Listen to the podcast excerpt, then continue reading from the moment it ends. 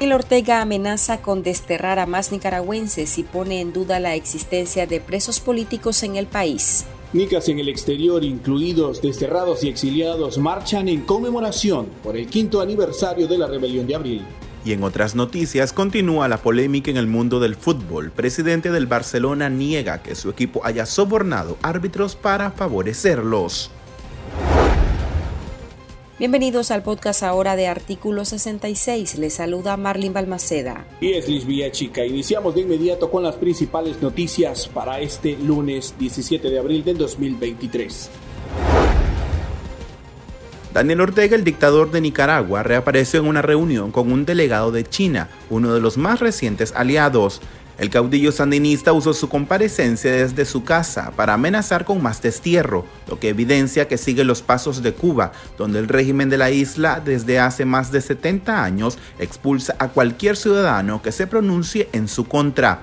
Ortega aprovechó para volver a hablar sobre el supuesto intento de golpe de Estado de 2018, una rebelión cívica que este mes cumple cinco años y que el régimen atribuye a una acción dirigida y financiada por Estados Unidos, de la cual no duda podría repetirse. Además, celebró la expulsión a Estados Unidos de 222 excarcelados políticos y puso en duda la existencia de otros presos, pero no titubeó al referirse que en contra de ellos también aplicaría la misma medida. Ahora están inventando que hay más presos políticos.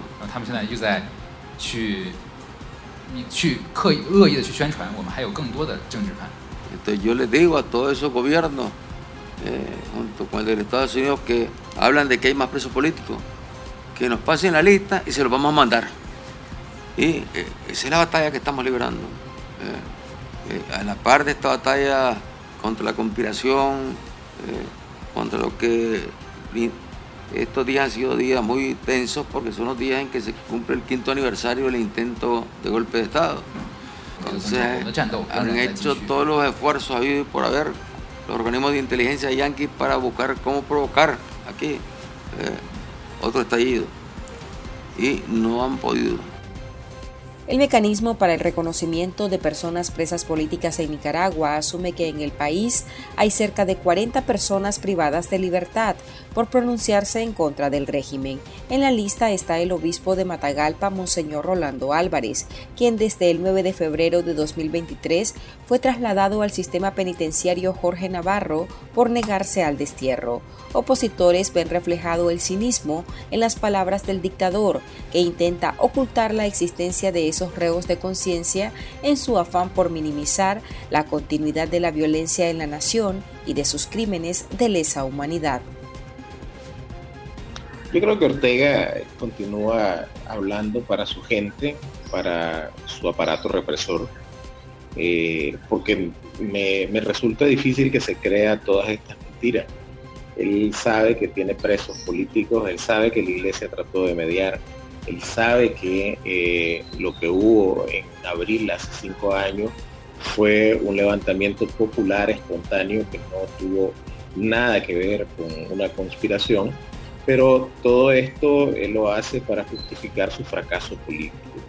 En ese sentido, eh, el, tema principal es ver hacia dónde quiere ir. Ortega está apostando por un aislamiento total el tema de los desterrados, eh, él quiere ampliarlo precisamente eh, porque siente que la presión internacional puede centrarse en eso y cree de que de esa manera lo van a dejar en paz y que no va a tener mayores consecuencias todo lo que haga internamente una vez que saque al resto de los presos políticos, así que no me extrañaría que un día de esto ponga a estos presos políticos fuera eh, incluyendo a Monseñor Álvarez, a quien tendría que forzar a sacarlo.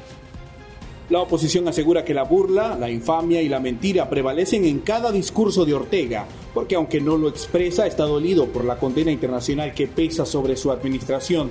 Activistas además recuerdan que la represión se agudizó en Semana Santa, esto ante la prohibición de procesiones, lo que llevó a un incremento en la lista de presos políticos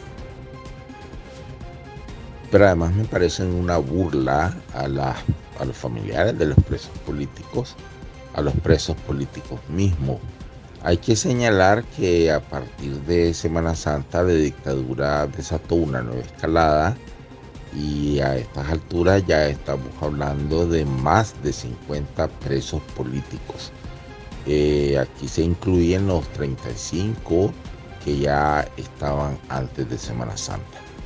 Eh, estas declaraciones de Ortega pues intentan como en otras tantas ocasiones eh, borrar la realidad, ignorar la realidad, negar los actos represivos que están haciendo. La lista ya se ha hecho pública, el monitoreo azul y blanco ha, publicado la lista de los presos políticos y de los hechos represivos que se han dado en los últimos días. Eh, Ortega lo que hace pues es reaccionar con sí mismo en sus palabras. Palabras que se va a tener que tragar, porque así fue antes, él negó que habían presos políticos en Nicaragua eh, dijo en algún momento que iban, que nunca iban a salir de la cárcel y presionado por la comunidad internacional y, internacional y por el repudio que tiene de parte de la población nicaragüense, Ortega tuvo, muy a pesar suyo, que excarcelarlos el pasado 9 de febrero. Una vez más, la dictadura de Daniel Ortega y Rosario Murillo se burlan de las víctimas directas de crímenes de lesa humanidad, en este caso desconociendo la existencia de personas que han sufrido y sufren detención arbitraria por parte del régimen de Daniel Ortega. Esto no es nuevo en Nicaragua, sabemos que desde el 2018 han desconocido todos los atropellos y violaciones de derechos humanos que han hecho en contra del pueblo nicaragüense. Desde siempre han pretendido borrar la memoria. Esto lo vemos con la nueva aprobación del 19 de abril como el Día de la Paz, lo cual es una burla hacia las víctimas, es una burla hacia los crímenes, hacia las personas que hemos sufrido torturas, violaciones de derechos humanos y atropellos por parte de esta dictadura.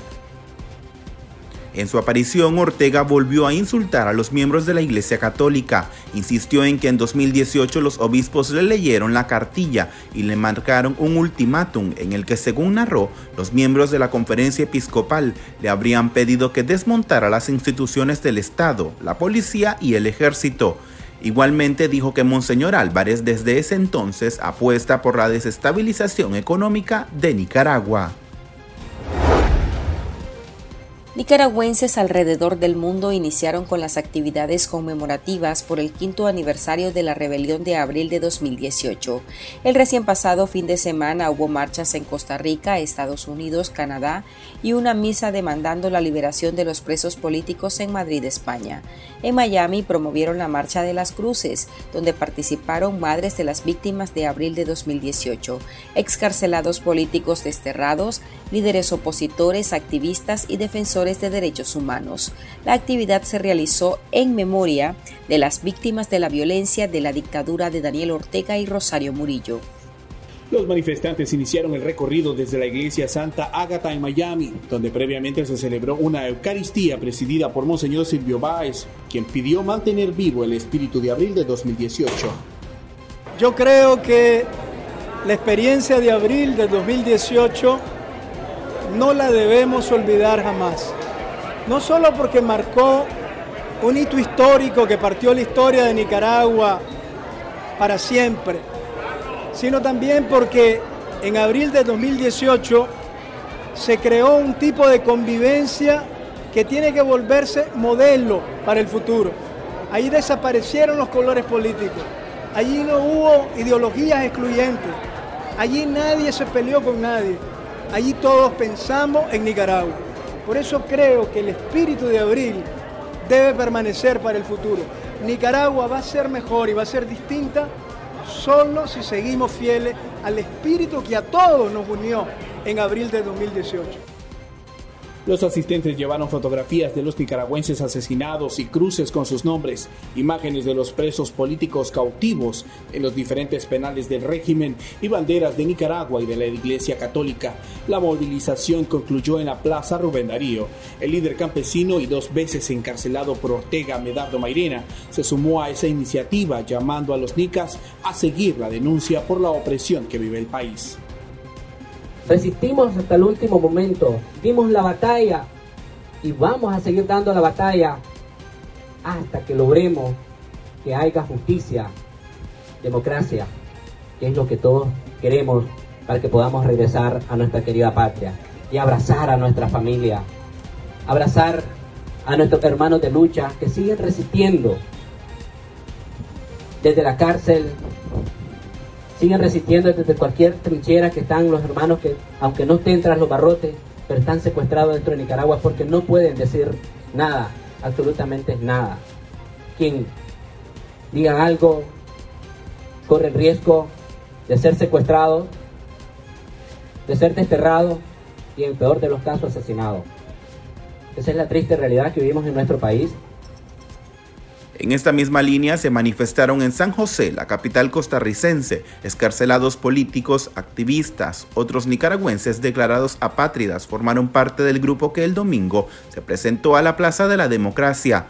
La mayoría iba con su camiseta azul y blanco y acompañados con póster de Monseñor Álvarez, el obispo al que la dictadura tiene bajo prisión. Claro que la dictadura de los Ortega Murillo siente temor. Cuando llegue esta fecha siente un temor porque sabe de que el pueblo no está a favor de ello. Más del 90% lo repudia y entonces ayer hubieron cateo en Masaya, principalmente en el barrio de Monimbó, y ellos pues están queriendo borrar esta fecha histórica para los nicaragüenses, para los opositores.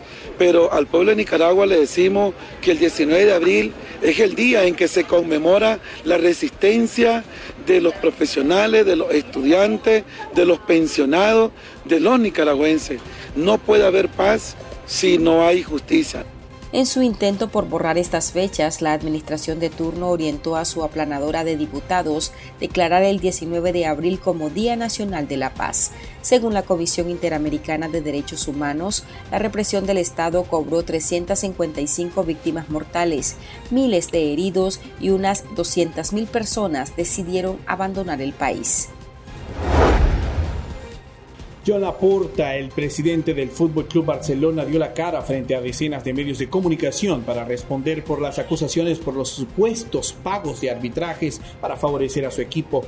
Laporta se presentó a la rueda de prensa con cuatro cajas llenas de documentos. Según él, contenían 629 archivos de árbitros que ponían sobre la mesa que el equipo culé no ha recurrido a movimientos turbios para que los favorezcan en el campo.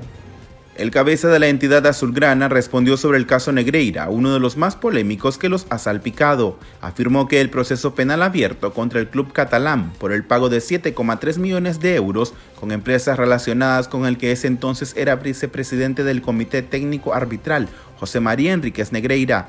En su defensa alegó que el Barça sufre el linchamiento mediático y acusó a la directiva del Real Madrid de entrometerse en el caso para perjudicarlos. Laporta remarcó que el Barcelona no ha realizado nunca ninguna actuación que tuviese como finalidad o intención el alterar la competición a fin de tener una ventaja deportiva a favor. Sin embargo, para estas declaraciones hubo que esperar más de dos meses y algunos quedaron con más dudas y a la espera del informe de la Fiscalía. Y estas son otras noticias que usted también debería saber hoy el régimen de Nicaragua designó como su nuevo embajador en Turquía a Mohamed Ferrar al-Astar. El delegado es ciudadano libio nacionalizado nicaragüense, funge como asesor y delegado presidencial para África, Medio Oriente y países árabes. Además es embajador en Argelia, Egipto, Jordania, Kuwait, Qatar, República Tunecina, Arabia Saudita y los Emiratos Árabes Unidos. A esos cargos diplomáticos también habría que sumarle esta nueva misión que le designó la dictadura de Ortega y Murillo. El nuevo embajador fue sancionado por la Oficina de Control de Activos Extranjeros del Departamento del Tesoro de Estados Unidos el 15 de noviembre de 2021, tras las cuestionadas elecciones presidenciales de ese año. De acuerdo con documentos filtrados por Wikileaks, Ferrar al-Astar es sobrino del fallecido líder libio Muammar Gaddafi y estaba vinculado a los servicios de inteligencia de su tío desde los años 1980 del siglo pasado. Fuentes en condición de anonimato denunciaron que la policía orteguista secuestró a dos familiares y a dos vecinos del exreo político y desterrado Dani García González, originario de Monimbo, Masaya. Los detenidos son un tío y un primo del opositor, padre e hijo respectivamente, ambos identificados como Juan García.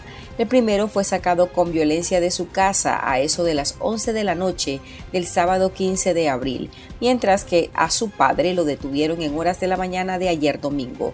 Las otras dos personas secuestradas fueron identificadas como Nelly García y su esposo Eddie Castillo, vecinos de la familia del excarcelado político. El matrimonio fue sacado de su vivienda la misma noche del sábado. Hasta el momento las autoridades no han informado el motivo de la detención arbitraria. Matagalpinos de diferentes barrios han informado de la escasez de agua potable en sus hogares. Los reportes ciudadanos llegan de la zona sur, en el barrio Toniel Arauz, Gradas de Apante, Barrio Apante, Colegio San Francisco, Lucida Mantilla y Soringalpa. Los afectados afirman que han tenido que recurrir a vecinos de otras localidades para garantizar el suministro, pero para ello han tenido que recorrer a pie y cargar baldes de agua para trasladar el básico suministro que requieren día a día. Pese a esto, aseguran que los recibos de cobro no han dejado de recibirlos y en algunas ocasiones hasta alterados.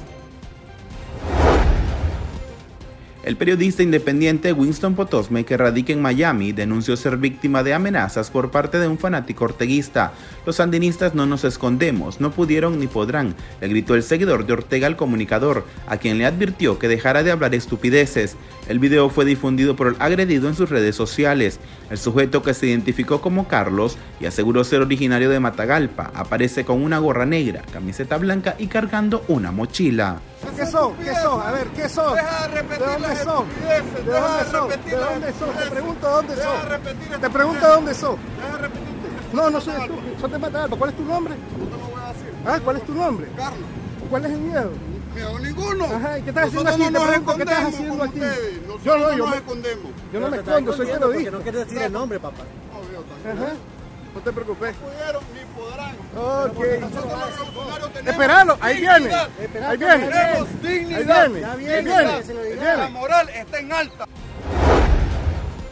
Aquí termina el episodio de este lunes. Recuerde que esta y otras noticias usted las puede leer en nuestra web www.articulo66.com. También puede suscribirse a nuestro podcast en Spotify y seguirnos en las redes sociales como Artículo 66 y en Twitter nos encuentra como arroba artículo 66 Nica. Hasta la próxima.